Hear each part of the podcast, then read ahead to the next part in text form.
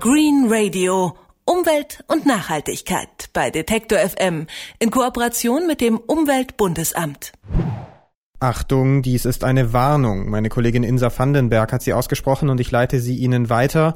Der folgende Beitrag kann große Lust auf Urlaub machen, auf eine sogenannte nachhaltige Reise. Eine Hundeschlittentour durch Schweden ins Baumhaushotel in Frankreich oder eine Rundreise durch Ghana. Es muss nicht unbedingt der Urlaub auf dem Ökobauernhof sein, wenn Sie nachhaltig reisen möchten.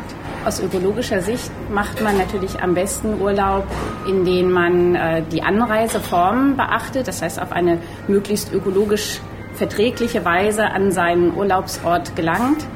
Insofern bedeutet das natürlich, dass Bahn und Bus oder Fahrrad geeignete Verkehrsmittel sind, um den CO2-Fußabdruck dieser Reise möglichst gering zu halten.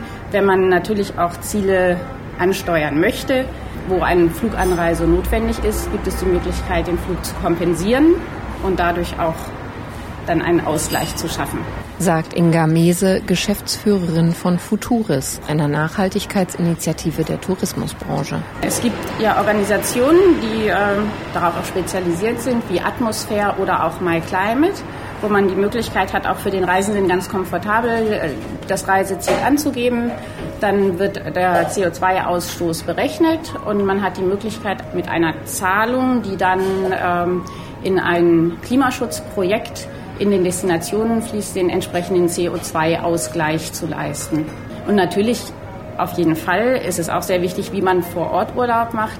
Man kann ähm, bei der Wahl der Unterkunft sehr darauf achten, dass man ein Hotel auswählt, was zum Beispiel sich auch aktiv engagiert, schonend mit Ressourcen umzugehen, was eine landestypische Bauweise schon bei der Planung des Hotels beachtet hat, was innerhalb der Hotelführung Sozialstandards beachtet oder sich vielleicht auch sogar für nachhaltige äh, Hotelführung hat zertifizieren lassen.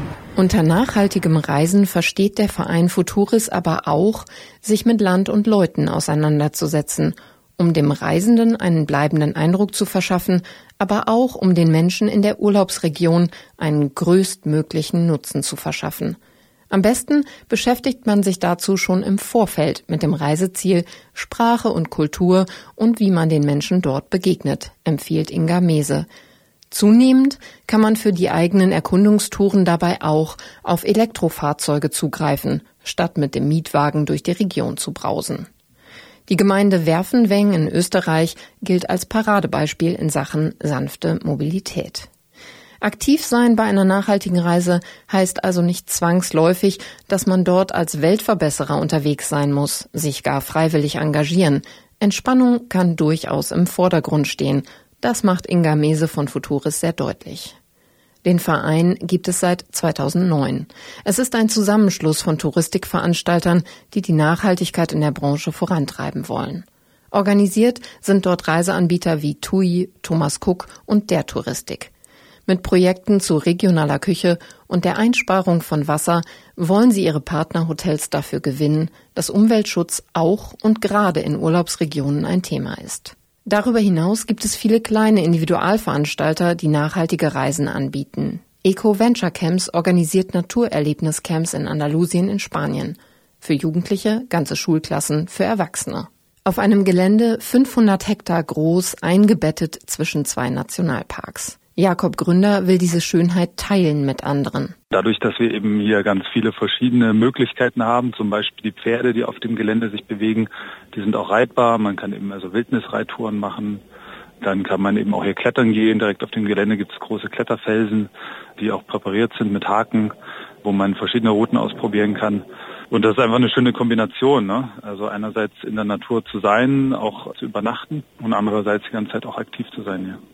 Die Teilnehmenden der Camps zelten dort und leben sehr minimalistisch. Also es ist so, dass äh, wenn die Teilnehmer kommen, hier erstmal eingeführt werden in die Situation, in die Landschaft, weil es ist so, dass wir eben keinen Strom hier haben. Also wir nutzen im Prinzip ausschließlich äh, Licht durch kleine Solaranlagen, Photovoltaikanlagen. Sonst für ja, technische Geräte gibt es keinen Strom. Also da ist schon mal der Energieverbrauch minimal. Zeitgleich äh, haben wir hier eine eigene Quelle auf dem Gelände, die vom Berg oben kommt die wir auch nutzen, was Trinkwasserqualität ist. Und ähm, ja, und dann zum Beispiel unsere Abwasser hier auch reinigen durch eine kleine Pflanzenkläranlage. Das erklären wir halt den Teilnehmern dann erst. Und äh, zusätzlich gibt es eben auch ein Biokompostklo, was ohne Wasser funktioniert, wo die Fäkalien dann kompostiert werden können. Und das ist im Prinzip so ein, ein Kreislauf. Ne? Also wenn man eben ankommt und hier dann sich befindet, dann ist der Ressourcenverbrauch absolut minimal. Am 11. September startet dort in Andalusien ein solches Klettercamp. Wenige Plätze sind noch frei. Die nächsten Camps sollen dann im Frühjahr 2017 stattfinden. Nachhaltig reisen, das bedeutet, sich auf Land und Leute einlassen zu wollen und mit den Ressourcen sparsam umzugehen. Meine Kollegin Insa Vandenberg war ihre Beraterin im Radioreisebüro. Green Radio. Umwelt und Nachhaltigkeit bei Detektor FM in Kooperation mit dem Umweltbundesamt.